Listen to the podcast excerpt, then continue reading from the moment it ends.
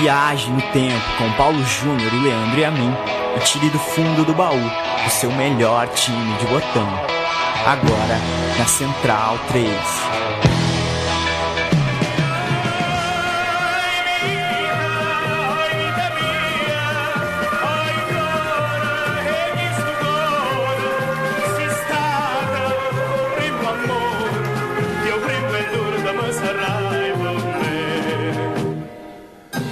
Este é o podcast Meu Time de Botão, picando a agulha no sítiozinho e rodando um arquivo de áudio aonde você quiser. No seu uh, dial cibernético, pode ser em qualquer agregador. A gente está em agregador pra caramba com esse programa, já há sete anos e uns quebradinhos no ar.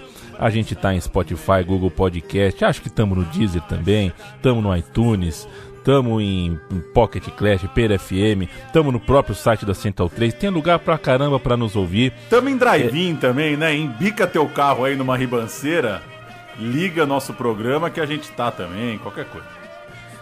E, ô Paulo, você, não sei se eu já te falei isso, mas você é uma das raríssimas, um dos raríssimos casos na minha vida. Ah. É, eu, quando ligo para você, eu digito o número, eu não procuro a letra P. Eu sei o seu telefone de cor. Que honra, hein? É curio... É, eu não posso falar curioso. o mesmo porque eu não sei o seu, mas também nunca me dei a chance de saber.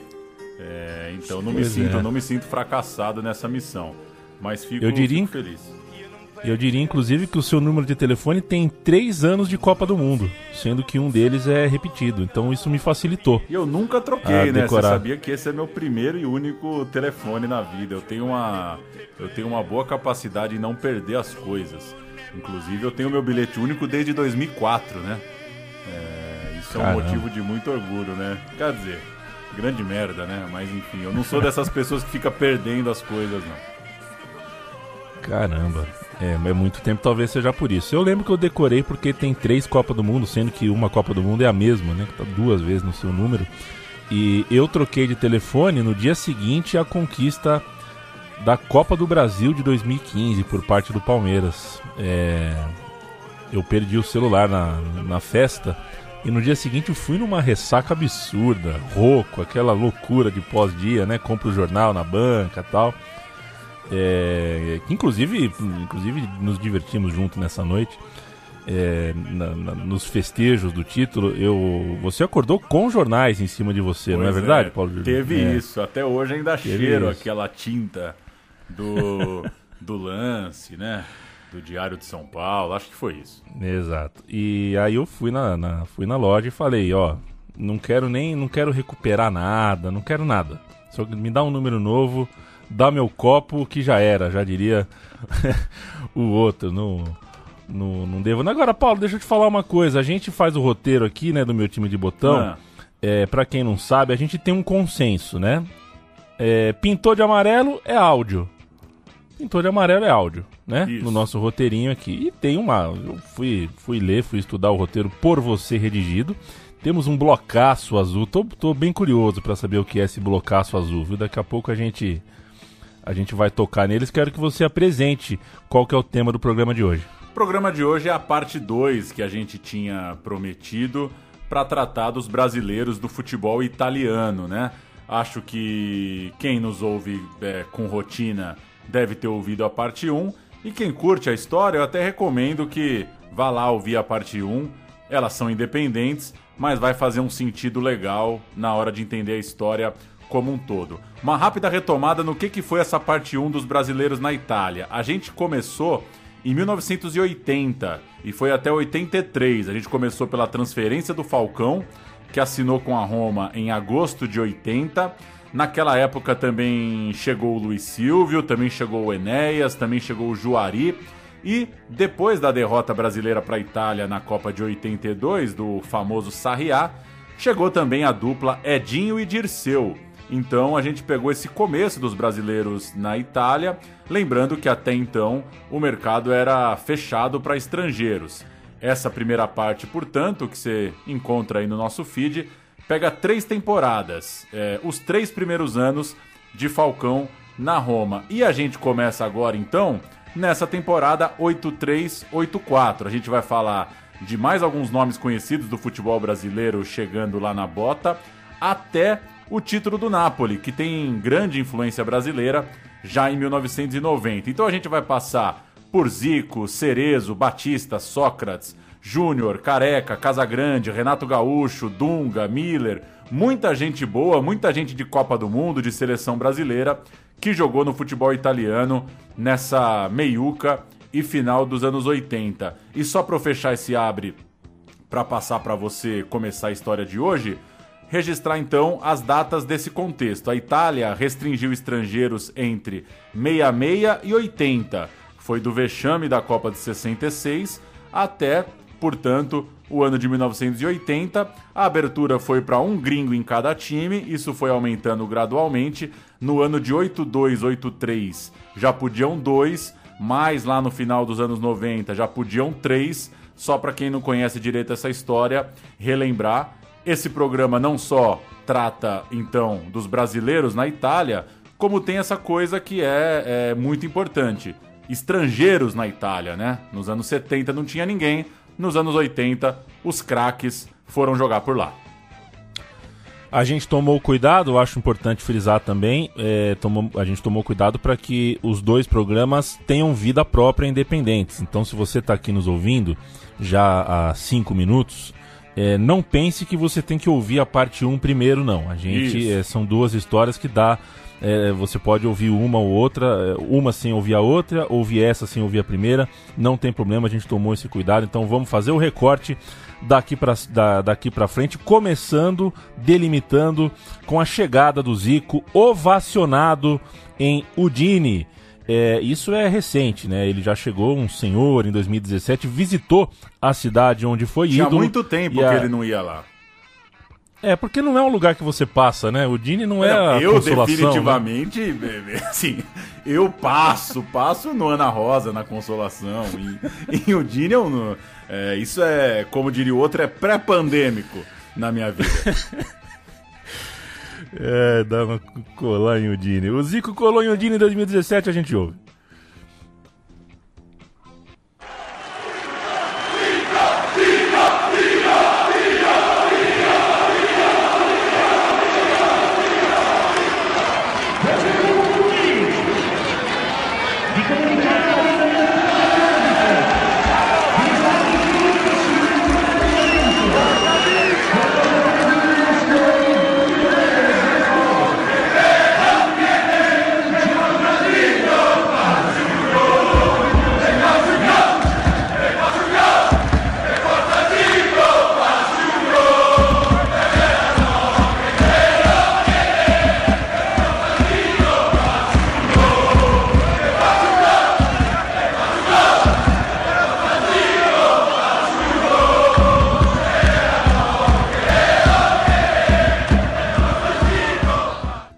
8384 é o ano 1 de 2 do Zico, é o ano 4 de 5 do Falcão e é o primeiro dos nove anos de Toninho Cerezo uh, na Terra da Bota. O camisa 10 do Flamengo, que não é nem Falcão nem Cerezo, é o Zico, era um desejo de vários clubes né, da Europa.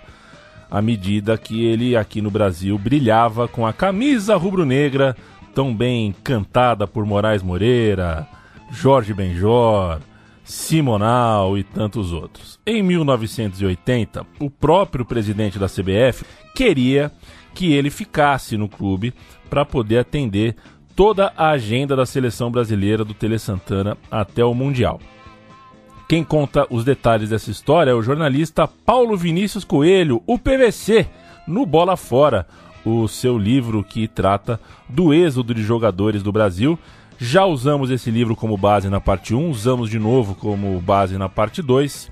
É um livro chamado Bola Fora, se você quiser comprá-lo.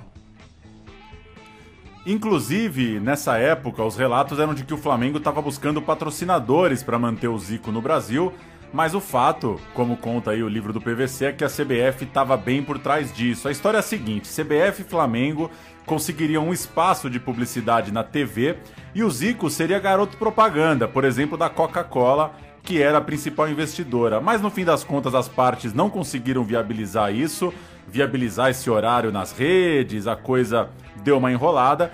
E ficou definido depois que a Coca-Cola pagaria um terço do salário do Zico nos dois anos seguintes, no Flamengo, 100 mil cruzeiros, com CBF e Flamengo entrando com 100 mil cada um. Ou seja, o Zico ficava, todo mundo ajudava o Flamengo a pagar um bom salário para ele jogar com a 10 do clube.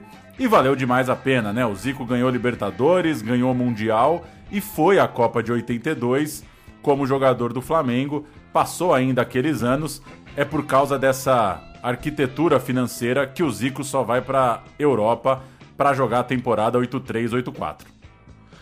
Aí surgiu a Udinese, time um pouco desconhecido no Brasil. Veio de Udine um emissário chamado Franco Dalcin, Dalcin com C, não é o Dalcin do Street Fighter. É, isso em 83, né? E o Edinho, que já era zagueiro do time, ele também entrou no papo do convencimento, né? Foi o cara, ó, já colei aqui, a cidade é legal, o mercado é de boa, pode chegar. Antes disso, o Galinho quase foi parar no Milan, quase trocou de rubro-negros. Mas e, e, esquentou mesmo foi o seu romance com a Udinese. O Zico, inclusive, ele conta que não estava desesperado, louco para ir embora, né? Ele estava de boa. É, inclusive chegou a dizer para o Flamengo que se recebesse o mesmo que ganhava na Itália, podia ficar no Flamengo. Não era uma questão jogar na Europa tão importante para ele. Ele abriria a mão do seu, do, do seu, seu percentual né, pela venda para ter o passe livre no final daquele ano.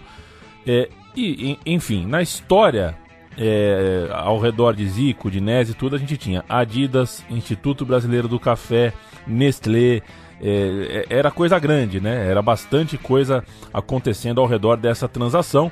E o Zico percebeu que o presidente do Flamengo, na época o Antônio Augusto, era ele quem não fazia tanta questão assim que o Zico continuasse. Parecia um negócio bom para o presidente do Flamengo, então o Zico desencanou e partiu para Udine.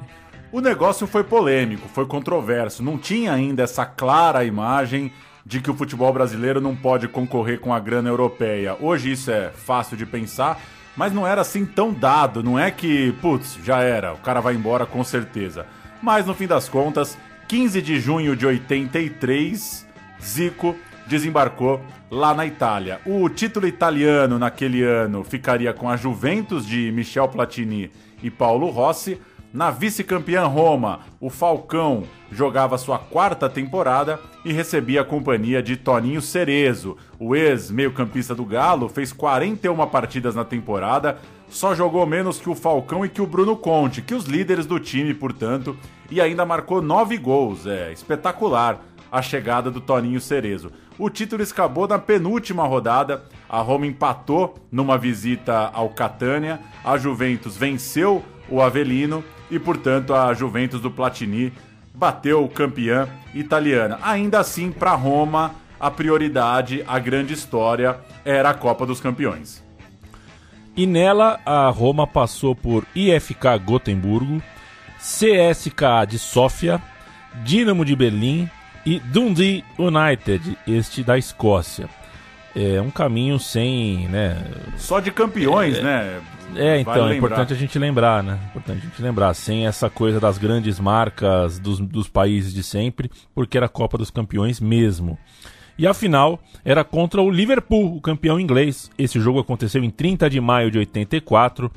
É um jogo marcado para o estádio de Roma. É, a Roma então levou essa Copa dos Campeões com, com, com um empenho especial, né? Porque sabia que a final seria em casa.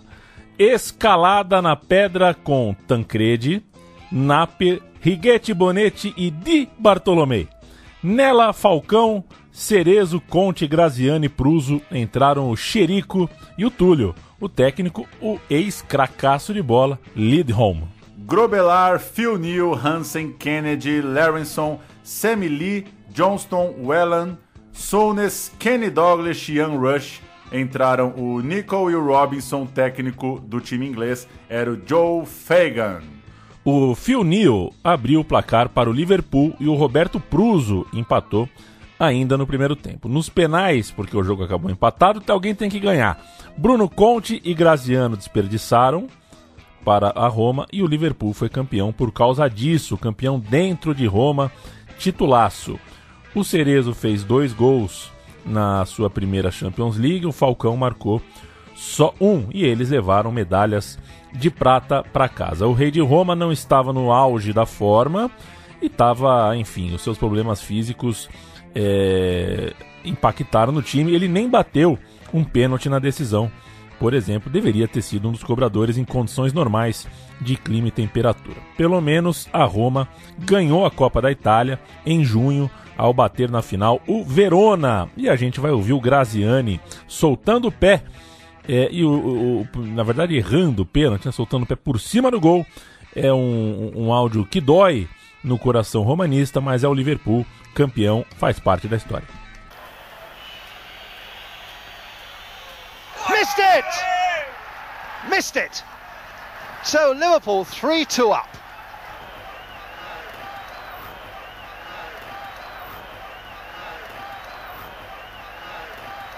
Now, forward.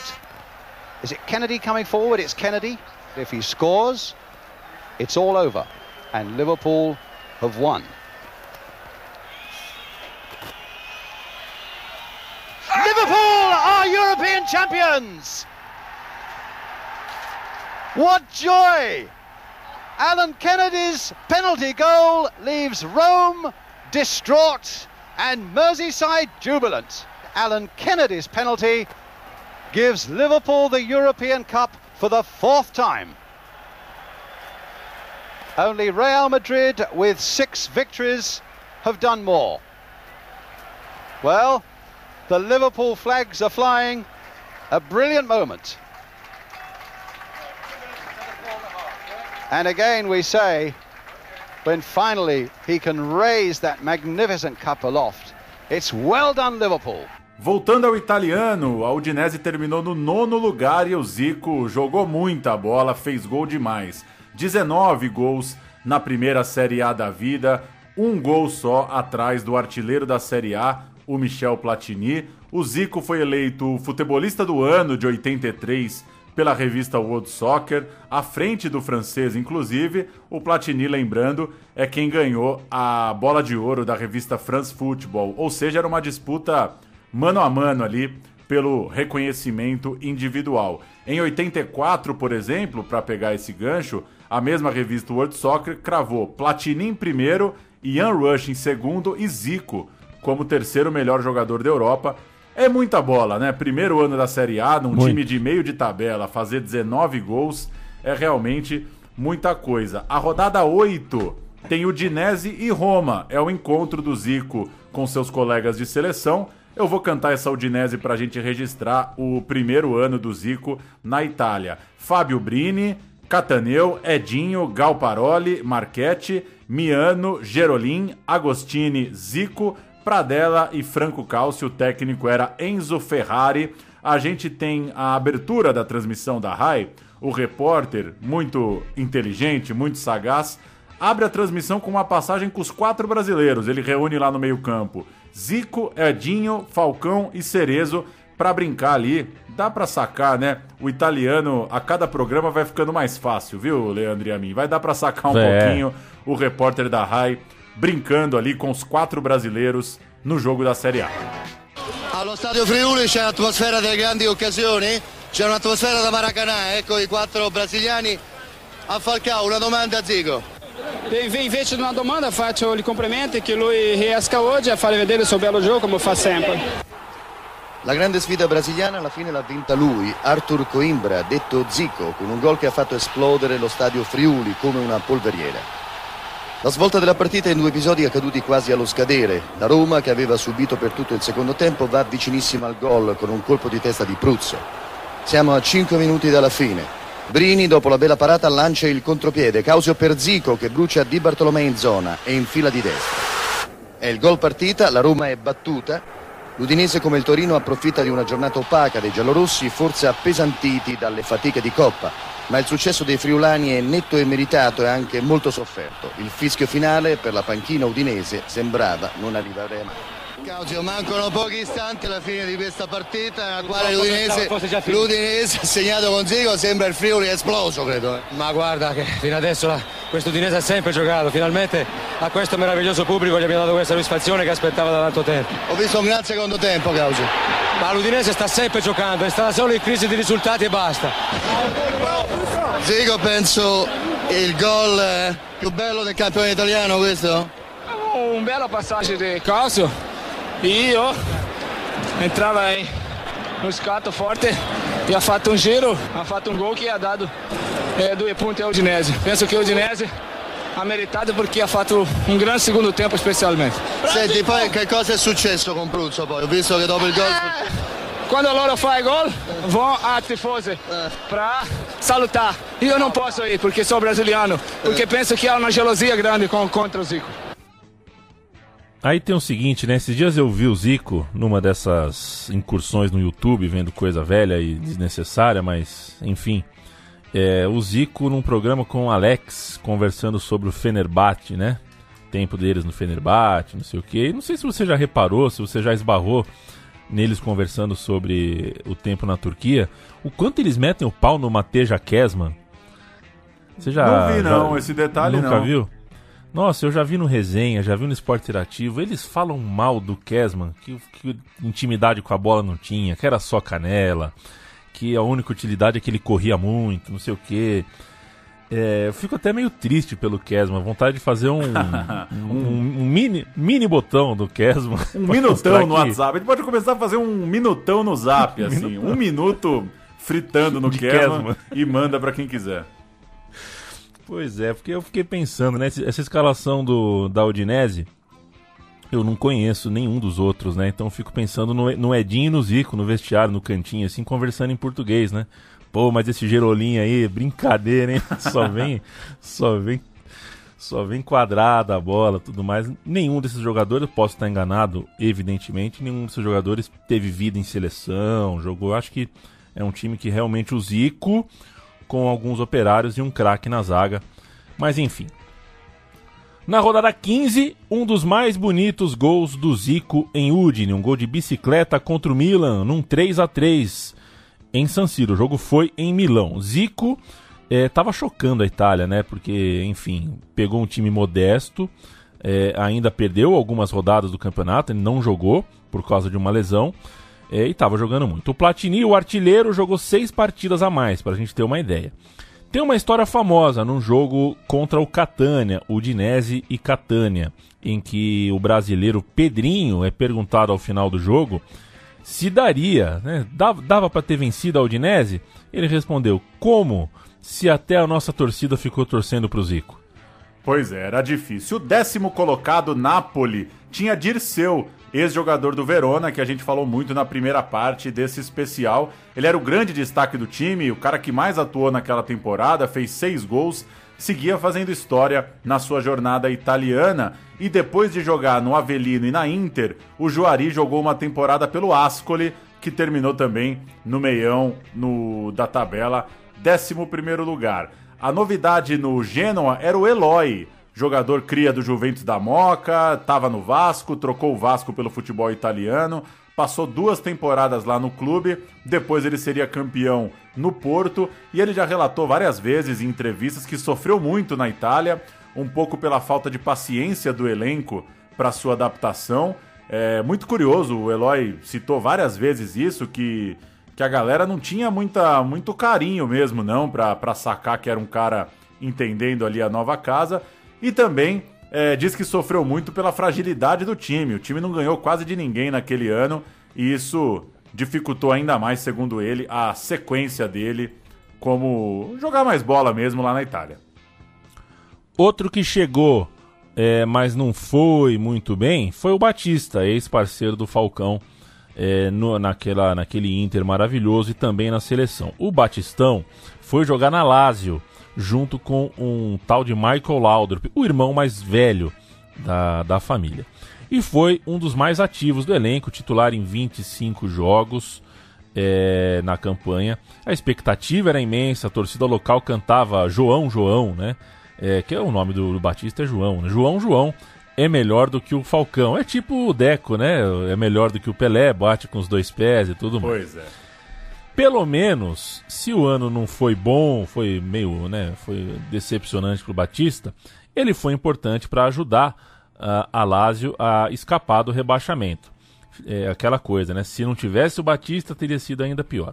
É, esse feito, né? A Lazio conseguiu escapar do rebaixamento só na última rodada, nos critérios de desempate, e quem caiu no seu lugar foi o Genoa, que eu nunca entendi por que, que tiraram o V do Genoa, mas vamos que vamos. Temporada 8485, último ano de Falcão, último ano da precoce passada, precoce não, da rápida passagem do Zico e primeiro ano de um tal de Júnior, o Verona bateu o campeão italiano, quem diria, e o vice foi o Torino de Júnior. O ex-flamenguista chegou aos 30 anos para ser dono do time, para jogar no meio-campo, era um desejo dele voltar a jogar no meio, né? Foi lateral por muito tempo no Flamengo e ele jogou muita bola. O Júnior, um dos melhores jogadores da Itália na temporada, 26 jogos como titular, 7 gols marcados é um cara que fez história mesmo e durante, durante os anos de Júnior na Itália, pouca gente no meio-campo jogou tanta bola quanto ele.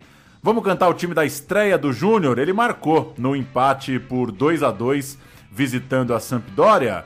O Torino do Júnior era o seguinte: Martina, Galbiati, Danova, Ferri, Esclosa, Júnior, Docena, Frantini, Zacaelli, Walter Schnanner, e Aldo Serena. O técnico era o Luigi Raditi. Vamos ouvir um gol do Júnior recente também. Teve um clássico de veteranos em 2011, um Torino e Juventus. O Júnior marcou pelo Torino e foi completamente ovacionado pela torcida que ama o Júnior. É muito grande o tamanho do Júnior no Torino. Vamos ouvir esse gol já do vovô.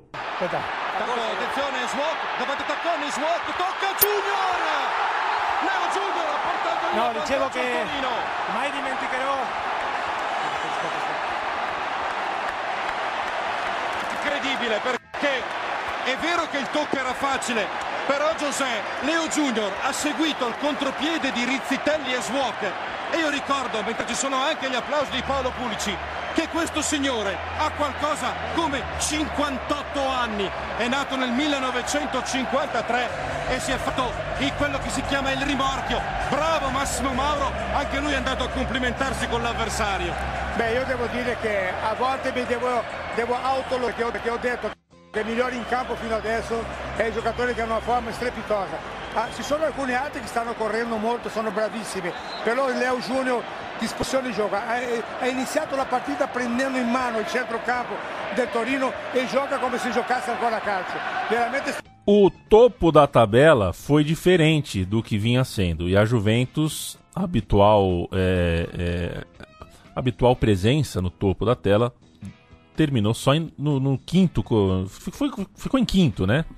Com a Roma em sétimo lugar, duas posições atrás, e aquilo marcava o fim da era Falcão no clube. O desempenho caiu e ele começou a pensar em voltar ao Brasil e focar também na Copa de 86. Aí ele vem jogar no São Paulo, correto?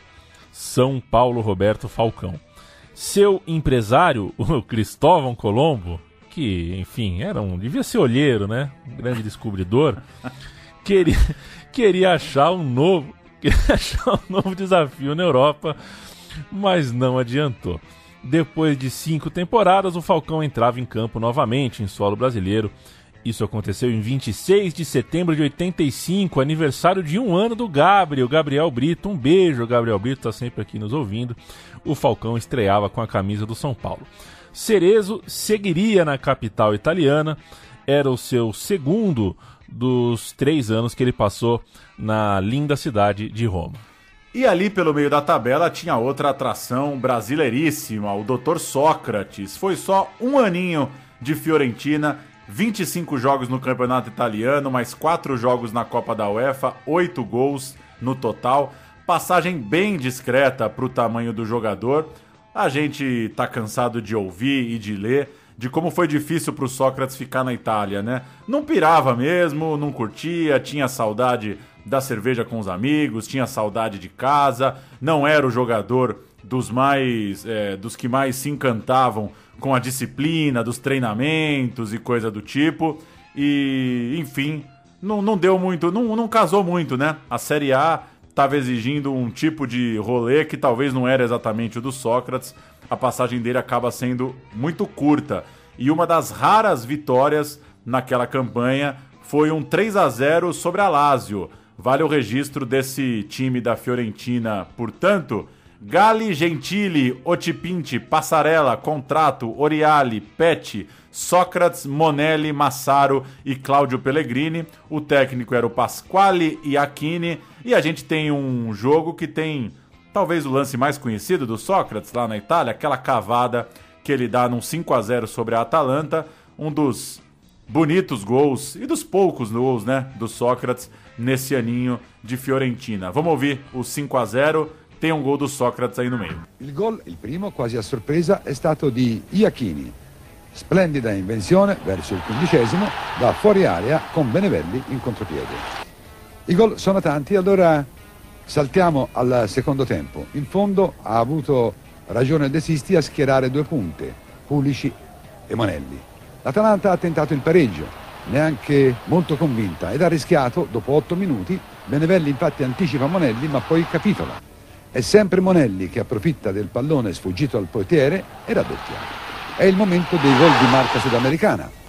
Ecco quello del brasiliano Socrates al diciassettesimo e otto minuti dopo la spettacolare risposta di Passarella. Si va di otto minuti in otto minuti evidentemente perché ad otto minuti dalla fine il perfetto Tullio Lanese non si esime dal rigore per questo fallo sul Massaro e Passarella non perdona. 5 a 0, quasi senza parere, in una partita, tutto sommato, a senso unico. Um abraço para o nosso amigo José Trajano, dos Reis Quinhões. José Trajano que morou com o Sócrates por um tempo. É coautor, o Trajano é coautor dessa temporada única, né? exato, exato. Afinal, instalaram uma chopeira na casa do doutor, que já não era uma máquina física. É, aí complicou, né? Mas é, privilégio do Trajano que que fez o, o Sócrates chegar muitas vezes na Inhaca para treinar em Florença. Terminava o longo ciclo de Falcão, o curto ciclo de Sócrates também, e o médio ciclo do Zico, idem. Os três é, fechavam seus ciclos no futebol italiano. O time dependia do Galinho lá em Udine, é, mas ele não parecia satisfeito com o nível do elenco, estava achando que tinha muito pereba a equipe brigou para não cair e o Zico, sem muito tempo a perder e também com seus problemas físicos, participou de só metade das partidas da Série A. É, é engraçado, né? O Zico, o Zico é mais ou menos como o Ronaldo Fenômeno, né? É, é um preparo tão grande para começar a carreira é, com, com uma complexão física, né? Briga tanto com o corpo no começo, não tem jeito. Uma hora você uma hora a conta chega e o Zico passou a carreira inteira brigando, né? Era joelho, era isso, era aquilo. É, são poucos os períodos, realmente de muitos anos, assim, de, de dois, três anos do Zico sem alguma lesão é, um pouquinho mais complicada. Também havia um problema com a justiça italiana, que ele depois acabou absolvido. O Zico estava supostamente enviando dinheiro ilegalmente para o Brasil. Mais tarde, o Zico explicou que havia um contrato de uso de imagem aqui no Brasil e um outro acerto publicitário na Itália. Então tinha uma ambiguidade aí, houve um rolo, né? Ficou um pouco confuso, a contabilidade ficou confusa com, é, com os acertos e alguma falta de alinhamento aconteceu com a receita italiana. O Zico conseguiu ser absolvido, ele apelou, tudo mais, foi absolvido após uh, a justiça considerar se tratar realmente de um equívoco contratual e em 12 de julho de 85 já estava de novo o Galinho de Quintino atuando pelo Flamengo. A gente vai ouvir o Edinho lembrando de um Udinese contra Napoli. É um gol controverso no Maradona, não de mão, mas controverso. É, é uma matéria do esporte interativo. O Zico tava puto com o árbitro. De mão. essa história. Foi de mão também? De mão, opa! Não acredito. É, então, é, então era normal, assim. É. Normal pro Maradona. Foi a tá prévia, bom. foi a prévia. Conta a história, Dinho. Talvez não, não, não, fosse tão longe, mas era longe para um jogador bater colocada como o Maradona bateu. O Maradona bateu uma, uma falta colocada. Tanto é que eu nem pulei, eu, geralmente eu pulava na barreira para é, dificultar um pouco os batedores, a bola estava muito longe. E a bola passou por cima da barreira e eu olhei para trás. Quando eu olhei para trás, eu vi gol. Eu falei, meu Deus do céu, era muito longe. Eu achava eu achei que era uma bola defensável, apesar de ter sido bem batida, né? E a gente, nós continuamos, continuamos, aí veio o, o gol do, se não me engano, foi do Marquete, que fez o gol, empatou. E o segundo tempo, se eu não me engano, também foi um, um lance que, uma falta que tocaram para o Diagostini e ele também fez o segundo gol. E nós dominando o jogo meio que tranquilo, mas sempre tem Maradona no, no time adversário, é sempre preocupante.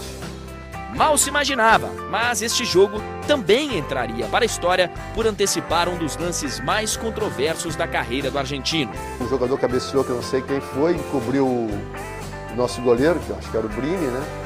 A bola bateu na trave, desceu, parecia que a bola tinha entrado, subiu Maradona veio, Brini foi dividir com ele, ele, ele botou a mão na bola é, e fez o gol de mão. Talvez aquele tenha sido um treino para aquele outro jogo. Né? A gente já tinha visto e sofrido de perto como, é, como era a mão santa do Maradona. A revolta de Zico pela validação do gol não foi pouca.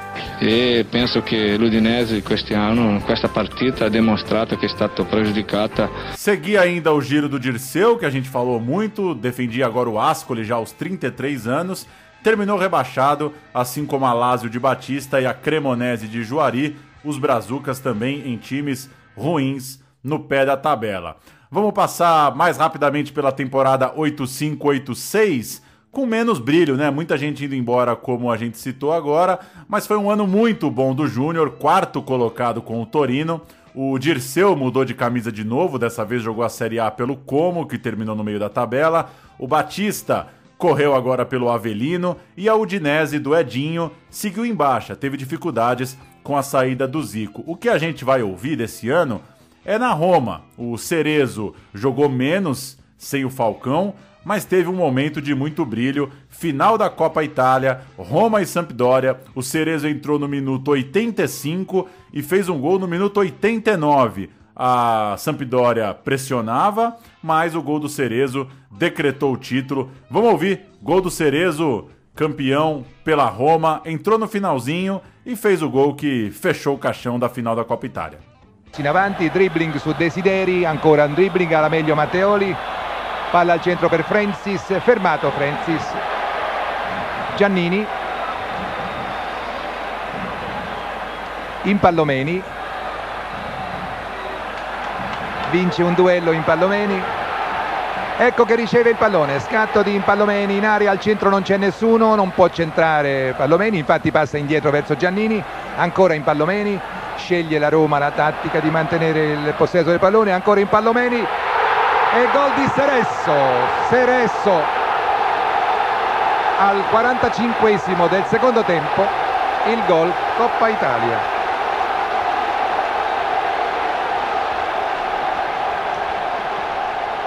Oito meia, oito sete.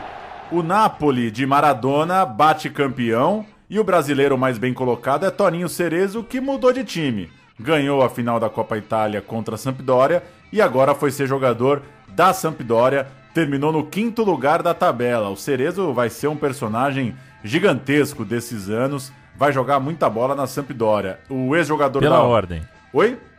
Pela ordem. Não vamos, não vamos ter o samba de Toninho?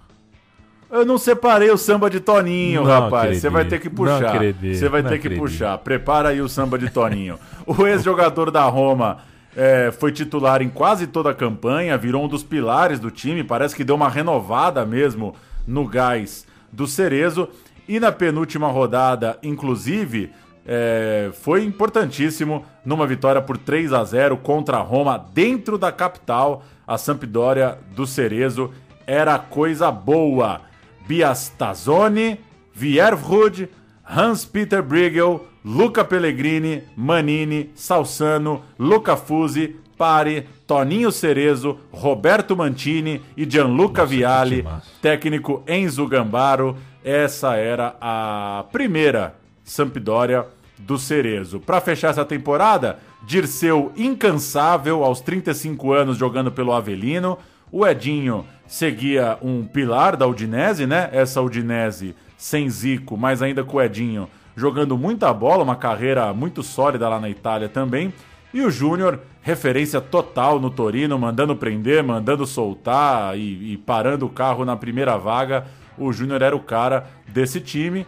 Edinho e Júnior foram à Copa de 86, portanto, como jogadores do futebol italiano. A novidade nessa temporada foi o Branco. O campeão brasileiro pelo Fluminense chegou no Breccia e depois é, fez até uma boa passagem. É importante que o Branco chegou muito jovem, né? 22 anos e logo já virou titular do time. Foi mais um brasileiro que chegou e se adaptou rapidinho.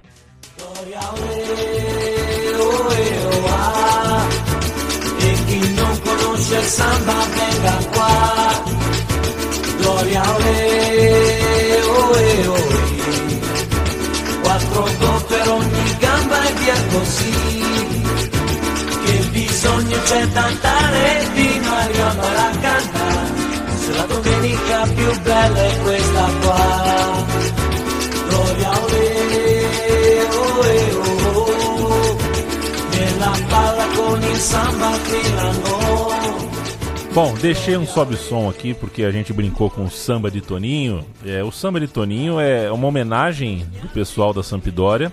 Tem, isso que você ouviu é uma tentativa de samba, né? São italianos tentando fazer uma homenagem ao Toninho Cerezo. O brasileiro gosta de quê? Gosta de samba. Mais ou menos como eu, a vida inteira, até uns 30 anos, aniversário do Leandro, dá coisa verde para ele. Da camisa verde, da bermuda verde, da não sei o que verde, daquele do Palmeiras.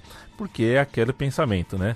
O que, que ele gosta? Ah, gosta do Palmeiras. É o que as pessoas sabiam da minha vida até um, um, um tempo atrás. É, e a minha tia, né? Um beijo pra minha tia Lala, meu amor, minha tia, que me tirou de amigo secreto certa vez e procurou no, no, no Facebook, né? O que que, o que que, o que que fazia parte da minha vida e viu que tinha um monte de foto do nosso time de várzea, né, Paulo? Autônomos.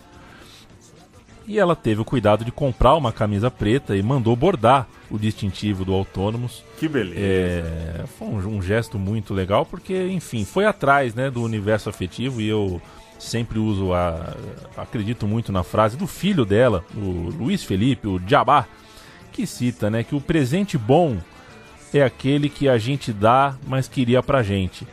É, é verdade também, mas no caso, quando você percebe que a pessoa pensou, é, né, pensou, elaborou, foi atrás do seu universo afetivo para te comprar um presente, para te agradar, é muito gostoso. Dito isso. Você sabia que teve uh, um Natal uh, na minha casa que eu ganhei de duas tias e da minha avó o mesmo CD da Legião Urbana? E aí, enfim, muito curioso, né? Não quis ser mal educado, ficou por lá mesmo. O CD 2 o segundo CD, CD da Legião Urbana. Tinha três.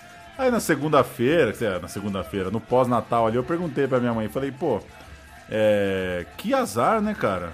Sei lá, os caras têm seis, sete CDs, o que que foi? Aí minha mãe falou, ó, oh, é culpa minha. É que eu não sabia o que falar para elas te darem, e eu mexi na tua gaveta, achei uma revistinha para tocar violão. E a capa da revistinha era essa. Aí eu mostrei para elas. Ou seja, é, faltou, faltou um pouco de, de sagacidade, né? Pra, não é, precisava. É, faltou o zap, né? Não precisava ser exatamente, né? A música da revistinha. Hum. E eu nem pirava na banda. É que tinha lá a revistinha. Também nunca aprendi a tocar violão. E, e também é. não tenho mais nenhum dos três CDs, né? Mas segue o baile aí. Era o CD2 que tinha Maurício? Rapaz, eu não sei, eu não sou tão bom Se, de memória. É, eu acho assim, que não. eram. Tinha Maurício, tinha Se Fiquei Esperando Meu Amor Passar. Eu acho que é esse. Se não for também. Os CDs do Legião Urbana são mais ou menos a mesma coisa. Eu também ganhei já de Natal bande um kit daquele disco azul dele, a Tempestade, né? Azul claro. Ah, esse Tempestade já, já é, pesado. Já ele meio tristão, né? Uma coisa meio assim. Eu ganhei o livro, a bandeira, uma camisa e o CD. Quando, é... quando morreu o Renato Russo, é... Agora eu não sei se eu tô falando as datas corretas, mas a minha lembrança que me veio agora é que quando morreu, meu pai falou: pô, vamos lá na Americanas comprar um CD, meu. O cara morreu. Aí a, gente... a reação. Aí a gente comprou o Tempestade. Mas eu não sei se eu não sei se o, Tempe, o Tempestade é póstumo ou já existia quando ele morreu. Eu não sei. Ah, eu não vou conseguir Enfim, lembrar. já já tô dando É. muita bola fora aqui. Vai que tem uns fãs da Legião aí. A memória pode ser meio difusa. Ano 8788, ano que a Legião estava começando a estourar a boca do balão, inclusive. Nova geração de brasileiros na Terra da Bota. Chegam Carecone, Dunga e Casagrande.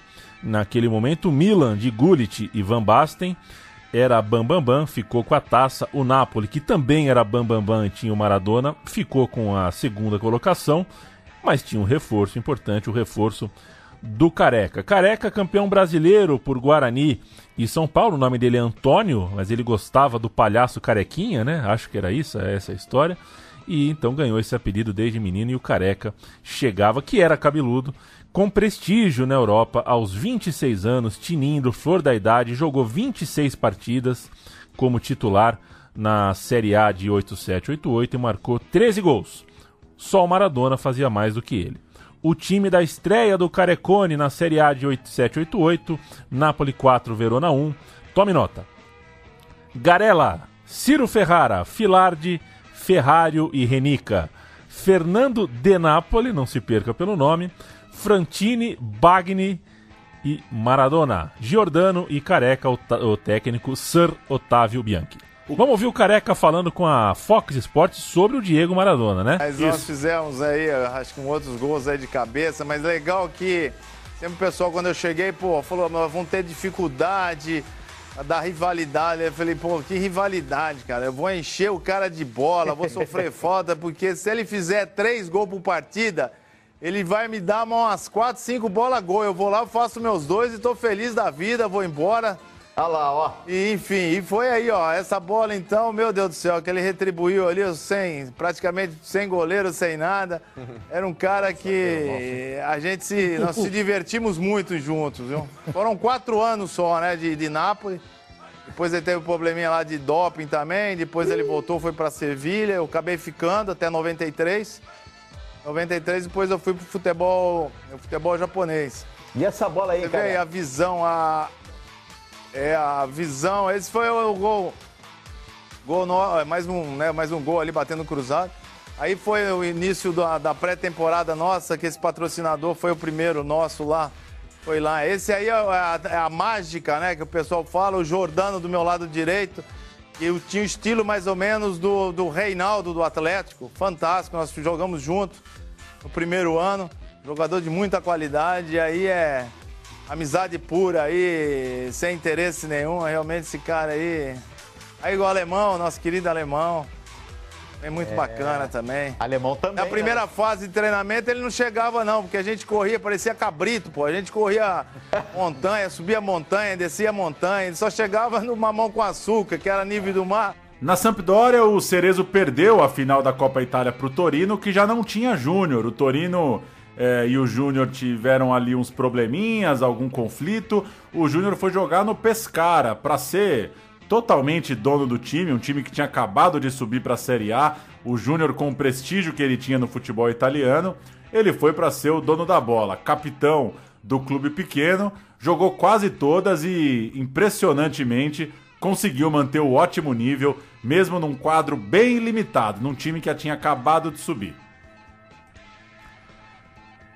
Ali, pela parte de baixo da tabela, mais duas novidades brasileiras estavam batendo a sua bolinha. Dunga, 23 anos, trocou o Vasco da Gama pelo Pisa, a cidade da Torre Torta, né?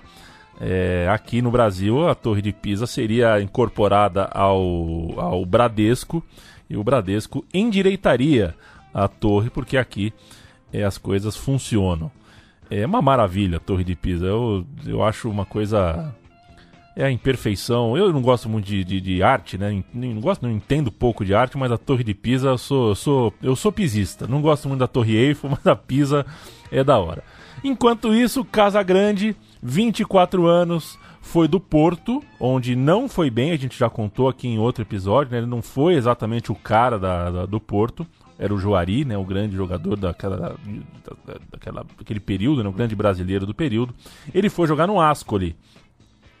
era o início da carreira desses dois por lá. Titulares jogaram bem, só que estavam em clubes que não brigavam por título, estavam ali no meio do grid, né, no meio do pelotão, então não apareceram muito. Nunca imaginei que fosse fazer isso. Vamos cantar as escalações de Ascoli 2, Pisa 2. 21 de novembro de 87, tem gol do Casagrande. Olha o Ascoli. Pazagli, destro. Benetti, Caranante e Agabitini. Giovanelli, Celestini, Hugo Maradona. é, o que é? Sobrinho? O que é? Primo, sei lá. Deloglio, Casagrande e Scarafone, que é nome de ponta esquerda mesmo. Scarafone técnico e o Hilário Castanheira. Nista, Brandani, Lucarelli, Facenda, Dianda, Dunga, Kuog, Pachoco, Dolcete, Esclosa e Caneu. Técnico só podia ser ele. Giuseppe Materazzi, esse era o Pisa. Vamos ouvir um gol do Casão? Casagrande garante uma vitória no finalzinho. Gol contra o Pescara. Um dos gols do Casagrande naqueles tempos di Ascoli. A metà ripresa abruzzesi ancora vicini al gol con Gasperrini, servito da Sliskovic, rimedia Pazzagli. Dall'altra parte Casagrande controlla bene il cross di Agostini, poi manca l'acrobazia vincente e per l'Ascoli sembra tutto compromesso. Tanto più che Gasperrini, stavolta servito da Junior, arriva solo davanti a Pazzagli ma fallisce il 2-0. Così l'Ascoli riprende coraggio e fiato con l'innesto del giovane Fioravanti e in 5 minuti ribalta il risultato, prima pareggiando in mischia con Benetti e poi all'ultimo minuto, quando ormai il pareggio sembrava accontentare tutti, segnando con Casagrande la rete del successo. Para deixar registrado, o Hugo Maradona é irmão, né? É irmão. É, é, é, O Vitória aqui no Brasil teve o Maxi Biancucci, né? Jogando bem, era o primo do Messi. O caso o Hugo é irmão mesmo, irmão do Maradona. 8889, Paulão. Alemão e Careca, campeões da Europa. É, começamos com a parte italiana da história. Teve novo campeão, agora a Inter de Lothar Matthäus e do Breme, a Inter Alemanha, a Inter da dupla alemã. Novamente o Napoli foi vice e novamente o Napoli recebeu outro brasileiro, foi o Careca, agora era o alemão, o ex-volante do Botafogo, tinha passado pelo Atlético de Madrid e chegava para seis anos de futebol italiano. De cara, foi campeão continental. Esse Napoli levou a Copa da UEFA. O Napoli enfrentou o Stuttgart na grande final e o jogo de ida foi 2 a 1 Um gol do Diego, outro gol do Careca no San Paolo. E a volta terminou com o título dos italianos. O jogo foi 3 a 3 lá na Alemanha. Um jogaço de bola. Já assisti um compactão. Esse jogo é bom, hein? Eu assisti é, também. Esse, esse jogo é maravilha. É. Um gol do alemão, um gol do Careca. Pra cima do time do Klinsmann. O Kata Klinsmann tava arrepiando. Klinsmann ali, é... ou Careca? Careca, careca. Embora eu tenha visto mais o Klinsmann, né? A gente pegou um careca é, o careca mais no Pô, fim da carreira. Eu né? gosto que, você, que você fala bem o N do Klinsmann. Você dá um Klinsmann. Eu nunca tinha reparado. Ah. Eu falo Klinsmann, sempre falei Klinsmann, eu ignoro o N. É, eu senti mandar... seu N, cara. Você dá um N bom aí, Klinsmann. É, o Gerd Wenzel já falou que eu tenho um N bom do alemão. Ah, é? Eu, é? é? treino, né? Essa é pra pôr no currículo, hein? Alemão, o Gerd Wenzel falou que eu tenho um N bala, Klinsmann. Que loucura. Eu vou mandar um áudio pro Wenzel. Eu vou mandar um áudio pro é. Wenzel só, pra, só com essa pegadinha. Falando, Wenzel, quem que era o 9 da Alemanha bom aí nos, nos anos 80, 90 e tal? Só pra ouvir ele falando. Só pra ver ele falar, mas ele vai falar Bierhoff e a, a pronúncia Bierhoff de um alemão mesmo é maravilhosa. É, né? isso é. É, é, nosso Bierhoff é sem graça. É mentira o que eu falei, tá? Evidentemente eu não tenho nenhuma consciência do meu N alemão, mas o Klinsmann fez a minha. bola, bola demais. Fez a minha cabeça na Copa de 90 e tudo mais. Vamos com a escalação do Napoli, campeão europeu. Giuliani, Luca Fusi, Ciro Ferrara, que era lateral direito, virou zagueiro central. Corradini, Renica, Fernando De Napoli, Alemão, Frantini e Maradona. Carnevale e Careca, o técnico Otávio Bianchi. Os dois gols do jogo de ida, porque foi o jogo que fez a diferença. Diego e Napoli. Careca. Gols de Diego e Careca. Mais clássico do que isso, impossível. Il Napoli sta per battere il calcio di rigore, ora siamo al ventitresimo minuto del eh, secondo tempo. Alla battuta Diego Armando Maradona.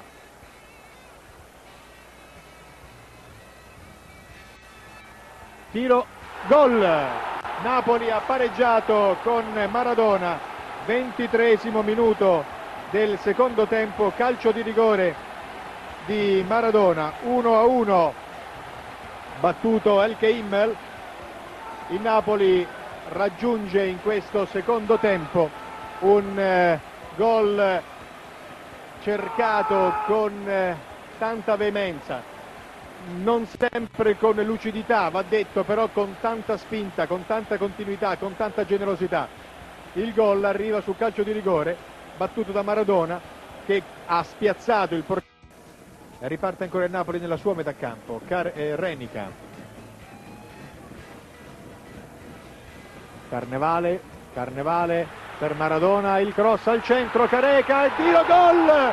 Gol del Napoli, 42esimo minuto del secondo tempo, Careca ha portato in vantaggio il Napoli. Un gol cercato a lungo è arrivato in maniera quasi locambolesca sul lunghissimo rilancio di Renica, una palla impostata da Maradona e conclusa da Renica, da eh, eh, Careca, ecco. Aliás, o Careca ia aumentando a sua marca de gols. Ele foi novamente vice-artilheiro do italiano no, no, no ano seguinte, com 19 gols. Ficou atrás só do Serena, da Inter de Milão, que fez 3 gols a mais, fez 22. Então, anotando, né? Anotando gol sem parar. Na Copa da Itália, mais taça para o Toninho Cerezo. A gente passando agora para Gênova, né, indo lá falar um pouquinho da Sampdoria. Mais um gol na final, aí a gente começa a entender por que, que o Cerezo é tão querido na, naquele clube, naquela cidade. Agora foi um 4 a 0 né? O Sampdoria ganhou na final é, a cachapante 4 a 0 sobre o Napoli. E olha que responsa, o Cerezo pegando o campeão da Copa da UEFA com um time de topo de tabela, metendo 4 a 0 na finalíssima. É pro bigodão do Toninho Cerezo bater de orelha a orelha mesmo. É, fantástica campanha do Toninho Cerezo, vitória em casa para cima de um time com um alemão, Maradona, Careca, Carnevale, Ferrari e tantos mais. Para eu dar um rápido giro aqui nos outros brasileiros nessa temporada 8-8, 8-9, tal como Dung e Casagrande, mais gente chegava na Itália. Evair era o novo atacante da Atalanta, fez 10 gols jogando 25 partidas, era o primeiro dos três anos do Matador lá na Itália. Bom desempenho, né? 10 gols para a primeira temporada. Nada mal a chegada do Evair. Na Roma, o Renato Gaúcho decepcionou demais. Jogou só 15 vezes como titular, nada marcante. Até hoje está naquelas listas de decepções e frustrações dos contratados na Itália e voltou para jogar no Flamengo rapidinho. Outro brasileiro naquela Roma do Renato era o Andrade, campeão de tudo, né, no Flamengo. Também não brilhou, voltou logo. Depois dessa temporada, foi jogar no Vasco. O Dunga mudou de time, foi jogar na Fiorentina, a Fiorentina que tinha o Diego Aguirre, que tinha o Roberto Baggio, e o Dunga titular absoluto em toda a campanha, uma campanha de parte de cima de tabela, rendeu vaga em competição europeia. O Casagrande no meião da tabela ali com Ascoli, mas muito respeitado pela torcida. O Miller chegava ao Torino junto do Edu Marangon. O Miller muito jovem, fez 11 gols no campeonato italiano, nada mal para um novato. O Edu jogou um pouco menos. Edu já tinha ali seus 26 anos, um pouquinho mais velho, mas também participou da campanha. E fechando esse giro, o complicado Pescara, né? O Júnior, num time, como a gente citou, de baixa expressão, ele recebeu as companhias do meia Tita e do atacante Edmar, virando ali o mais brasileiro dos times, né? Junto do Napoli, que é, é, junto do Napoli não, o Napoli tem dois brasileiros, né? O Careca e o alemão. Aqui o Pescara eram três, Júnior, Tita e Edmar. O Tita é campeoníssimo pelo Flamengo, passava já dos 30 anos, vinha de um título da Copa da UEFA pelo Bayer Leverkusen, mas passou rapidinho pela Itália, logo voltou para jogar no Vasco. E o Edmar é aquele artilheiro do Brasileirão de 85, jogador de Olimpíada pela seleção brasileira, estava na casa dos 28 anos, ficaria três temporadas no clube. Eram mais dois parceiros ali pro Júnior no, no mediano, no só razoável time do Pescara. Tita ou Jadson? Tita. Pô. 89 Tem coisa que, 90. assim, tem coisa que é bom você nem pensar muito. Mas às vezes a a a pergunta já é a resposta, né? Às vezes a a, pergunta pergunta, já é já é a a resposta. resposta. 89, 90. Ah, a gente tá terminando a década de 80 aqui. Foi uma boa, bonita década de 80. Aqui já temos o Paulo Júnior já com. já balbuciando, né? Já falando umas palavrinhas. Quebrando e uns tal, elefantes já, já. já. quebrando uns elefantes. Passou, Careca- cara, passou essa moda do- dos elefantes de cerâmica. Eu não sei se a gente não fica Não, a velho cerâmica nunca. tá embaixo. Eu não sei se é a gente que não fica velho, cara, ou se quando você é criança os velhos parecem mais velho, porque, cara, o que as mães, tia e vó gastava com aqueles elefantes, né? Pra... Era muito bibelô, né? Nossa senhora! Pra chutar uma bola murcha, aquela bolinha de plástico de um real da feira e derrubar o elefante. Enfim, desculpas públicas aí pra minha avó, que jamais ouviu esse programa, mas quebrei muito elefante, vó Adelaide. É, eu rezava. Quando a bola batia na Bíblia que ficava em casa, eu, eu ia na frente da Bíblia e fingia que rezava. É, mas era, mas isso era piada, né? Meus primos, meus primos me sacanearam, falavam que se eu não fizesse aquilo, era, enfim, eu ia arder pelo resto da vida. Eu nada sabia do mundo, ia lá, foi- era bem, era, era muito sincera, era, era um pedido de desculpa muito sincero. Nunca rezei pra vaso quebrado, não é pra Bíblia assim. Aliás, um abraço pra vizinha que a gente tinha lá, que um dia chegou e deu uma bronca na minha avó, porque a Bíblia estava sempre aberta na página da. com, com figuras, né? Com imagens. Ah. E ela falou: "Ah, Isso, isso, isso para mim é uma prova de que vocês não leem a Bíblia. Isso é hipocrisia. E aí ficou mó climão, assim, mas desde então a Bíblia ficou sempre em páginas com letras, sem páginas com. ela tava certa, a vizinha tava certa. Enfim, fechamos essa história, né, com o Brasil voltando a ser campeão no futebol italiano, alemão e careca em 89, é, 90. O Milan liderava a competição, era aquele timaço, os holandeses, tudo mais, mas a arrancada do Napoli valeu taça, foi muito bonita a arrancada. Eles se enfrentaram, eram 34 rodadas, e eles se enfrentaram na rodada 24, em 10 de fevereiro de 90. E o Milan fez 3 a 0 gols de Massaro, Maldini e Van Basten. Ali, faltando 10 jogos para acabar, os dois estavam empatados com 36 pontos. A diferença é que dali em diante o Napoli fez 15 pontos na reta final, o Milan fez 2 a menos, fez 13 e isso significou a taça para o Napoli. Nem o confronto direto salvou o Milan. Apito final, Napoli campeão, São Paulo vai à loucura. verso gli spogliatoi, difficilmente. Ed è la fine! Napoli campione d'Italia per la seconda volta, il Napoli ha vinto il secondo scudetto per la prima volta in un campionato a 18 squadre, dopo averlo vinto nell'86-86 campionato a 16 squadre. Napoli campione d'Italia. La linea. Bigon, Bigon, Bigon. Non esistono... Primo gol di Grippa, l'ultimo di Baroni, in mezzo che c'è stato. Non esistono parole per definire questi ragazzi, sono stati meravigliosi assieme al pubblico. Tutti i nomi del Napoli, nessuno ne cancellerebbe. Quali altri scriverebbe sulla storia del Napoli? Guardi, non mi faccio domande complicate, non sono in, in grado. Il suo nome è nella storia del Napoli? A questo punto credo proprio di sì. Ci pensava? Ci speravo. Sicuramente l'elettronica ci viene in aiuto, nessun telecronista, l'abbiamo detto all'inizio, riuscirebbe con parole sue, scegliendo i migliori commenti, a darvi le sensazioni che soltanto i suoni e le immagini di questo stadio di 70.000 persone riesce a darvi. Non so se posso parlare, ragazzi. Che sono in onda? Mais um giro pelos outros brasileiros pra gente fechar a nossa última temporada. A Samp do Cerezo terminou no quinto lugar, aos 35 anos.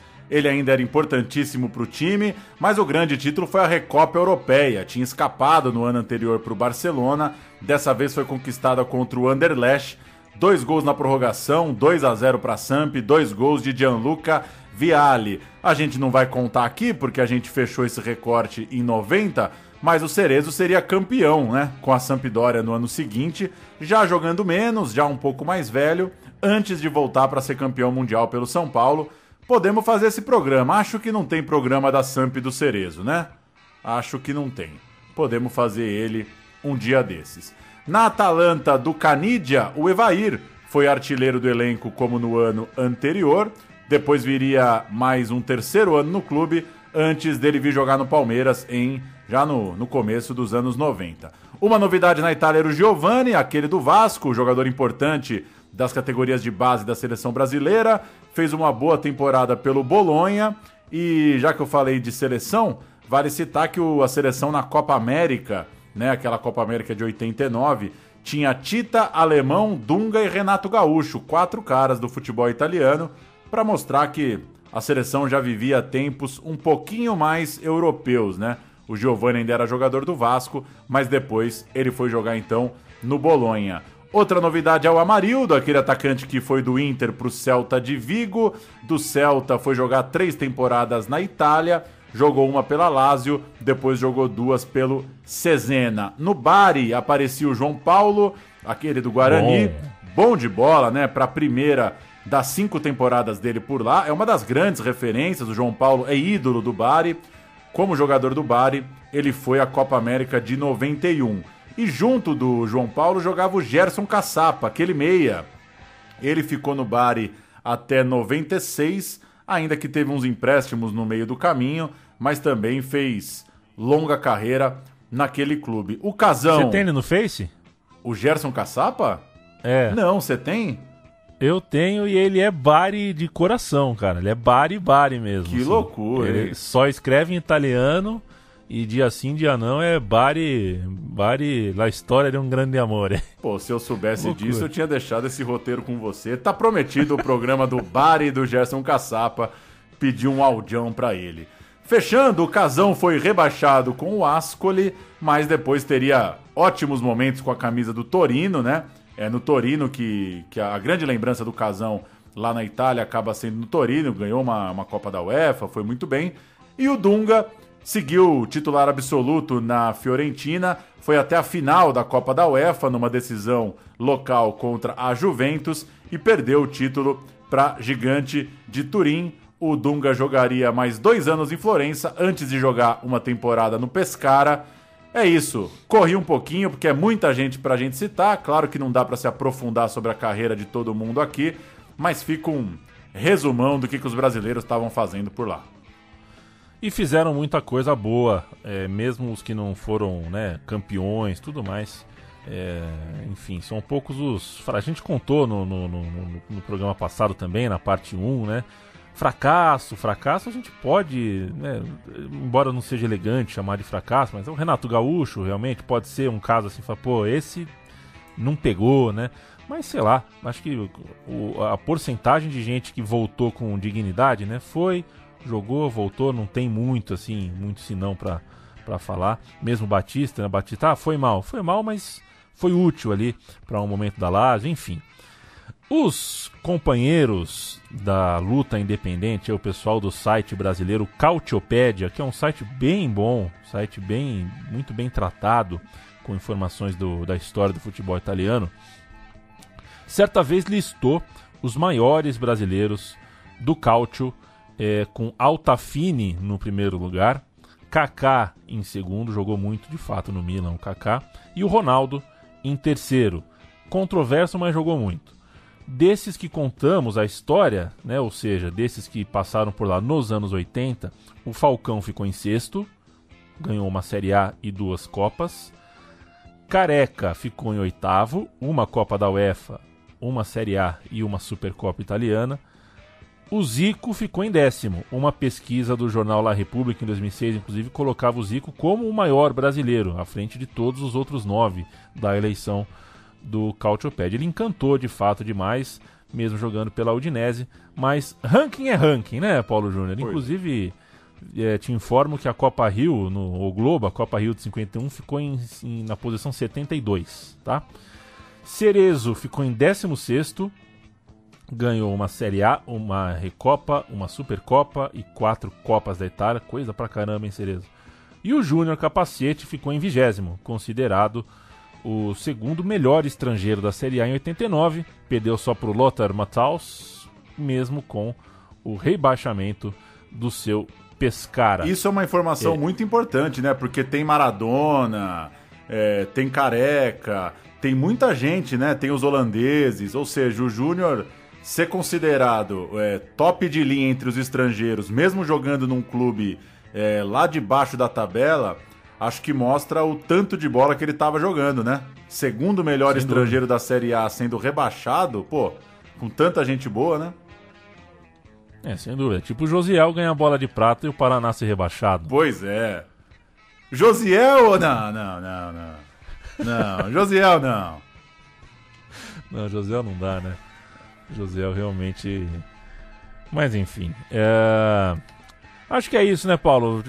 Entra a Copa 90, entra o ano de 90 na Itália, é ano de Copa do Mundo, o país em frenesi por, por aquilo, futebol de lá passando por algumas transformações, né, reformas nos seus estádios, que inclusive reformas que foram, de certa forma, parte da bancarrota do país, né? Porque logo veio um novo modelo de, de estádios, de arenas, tudo mais, e os estádios da, da Copa de 90 ficaram obsoletos muito rápido. As reformas meio que foram infrutíferas. Mas estava lá, Copa de 90 na própria Itália, o Brasil com quatro jogadores que nem precisaram é, mudar de país, né? Já estavam por lá. O Dunga, que perdeu a jogada pro Maradona nas oitavas de final. O alemão, que fechava ali o meio-campo junto com o Dunga. Careca, que meteu uns golzinhos bacana na primeira fase, fez uma ótima primeira fase. E o Miller, que perdeu o gol dos gols, o gol de empate certo contra a Argentina, ali na cara do gol, ele desperdiçou. O Brasil caiu para a Argentina do Maradona, claro, do Canidia e de outros nove convivas. Você já viu o Lazzaroni no Twitter? Não vi, Ah, não vi. de- deixa quieto então. Devia, devia ter falado em off records. É, eu- eu- eu- é que eu, po- eu posso imaginar o tipo É, de. Então, então assim, É você já sacou, né? Você já sacou. A respiração já falou tudo. É, mas a Terra é plana pra ele ou, é- ou Ah, tá- não, é assim. É, é, é por aí. É por aí. Tá é, é por aí. Entendi. É por aí. Tá bom. Mas legal, né, cara? A- a- esse registro da seleção é importante porque era o melhor lugar pra se jogar da Europa, né? É, acho que dá pra dizer isso. A Itália era o, era o grande lugar pra se jogar a bola. E claro que tinha gente. Portugal, Espanha, sempre teve, né? Mas esse momento de fato, os anos 80 aí, era uma. Era uma ótima para um jogador brasileiro. Isso que você falou, dos caras terem boas carreiras, é legal como tem ídolo de time que não é tão gigante, né? Como você citou aí do Bari, como a gente falou do João Paulo, é, como a gente falou da relação aí do Júnior, né? O futebol não, não é só da, da turma de cima, né? Tem muito brasileiro com uma cara de lado B, assim, uns caras que a gente citou aqui, às vezes quem tá ouvindo vai pensar, puta, esse cara, será que ele foi grande mesmo? E de fato tem muita gente que foi grande, jogando por camisas, às vezes até aleatórias, né? Times subindo e descendo, rodando de time, o tanto de time que jogou o Dirceu, por exemplo. É bacana ver que rolou um respeito e rolou um desejo dos clubes em contar com jogadores brasileiros nesses anos em que era novidade, né? O mercado tinha acabado de ser aberto para os gringos. É tanta história e tanta boa história que a gente fez em duas partes para caber é, todo mundo, ainda que não nos detalhes que todo mundo poderia. é, dava pra gente fazer até mais do que isso, mas acho que tá bem contado, tá muito bem contado, toda uma década de futebol italiano. É, façamos mais, façamos mais esse, esse modelo, viu, Paulo? Eu pelo menos gostei de um modelo em duas, duas partes. A gente é, esparrama um pouco mais as histórias e consegue contar com um pouquinho mais de calma. Muito bom, muito bom. O futebol italiano dos anos 80 foi maravilhoso. E o meu time de botão volta é, é de 10 em 10 dias, um dia mais, um dia menos, mas é isso. De 10 em 10 dias a gente cola com um programa novo. Eu estou certo ou não, Paulo Júnior? Está certo. É isso. Mais ou menos É 10, 20, 30, tamo no ar. Valeu a companhia de quem nos ouviu até aqui, a sua companhia até esse momento. A gente volta daqui a pouco. Um beijo, um abraço, Paulo Júnior, até a próxima. Valeu!